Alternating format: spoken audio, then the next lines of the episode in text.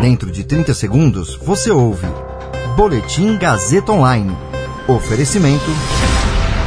Se você tem muito o que dizer e quer escolher uma profissão para dar voz às suas ideias, a Faculdade Casper Libero é o seu lugar. Jornalismo, publicidade e propaganda, relações públicas, rádio, TV e internet. Todas as possibilidades abertas. Acesse casperlibero.edu.br e conheça as infinitas rotas que o mundo da comunicação oferece.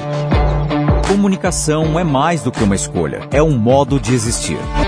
Agora você fica bem informado e atualizado. Está no ar o Boletim Gazeta Online.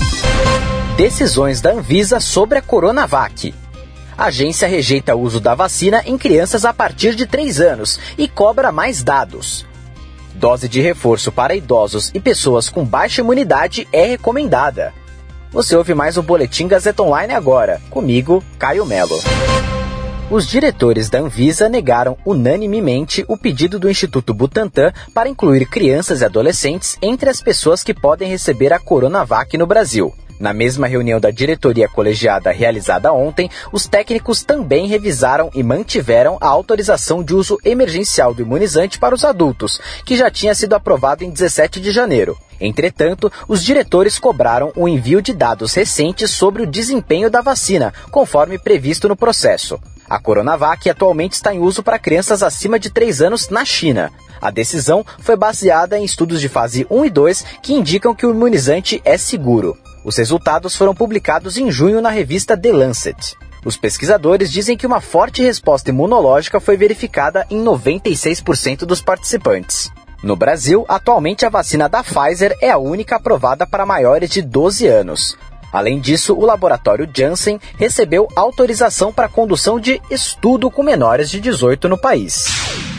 Os diretores da Anvisa também recomendaram que o Plano Nacional de Imunização adote uma dose de reforço em caráter experimental para idosos acima de 80 anos e pessoas com a imunidade comprometida que tomaram a vacina Coronavac. Os pacientes imunocomprometidos são aqueles com câncer, portadores do vírus HIV, transplantados e outros com sistema imune fragilizado, o que deixa o paciente mais suscetível a infecções. A orientação não tem caráter obrigatório e aplicação imediata. A indicação da Anvisa é para que a recomendação seja avaliada pelo Ministério da Saúde e órgãos envolvidos no PNI. Ontem, o ministro da Saúde, Marcelo Queiroga, disse que o governo já estudava a aplicação da terceira dose e que ela deveria começar por idosos e profissionais da saúde. Esse boletim contou com suporte técnico de Agnoel Santiago, supervisão técnica de Roberto Vilela. Coordenação, Renato Tavares. Direção da Faculdade Casper Liber e Gazeta Online, Wellington Andrade.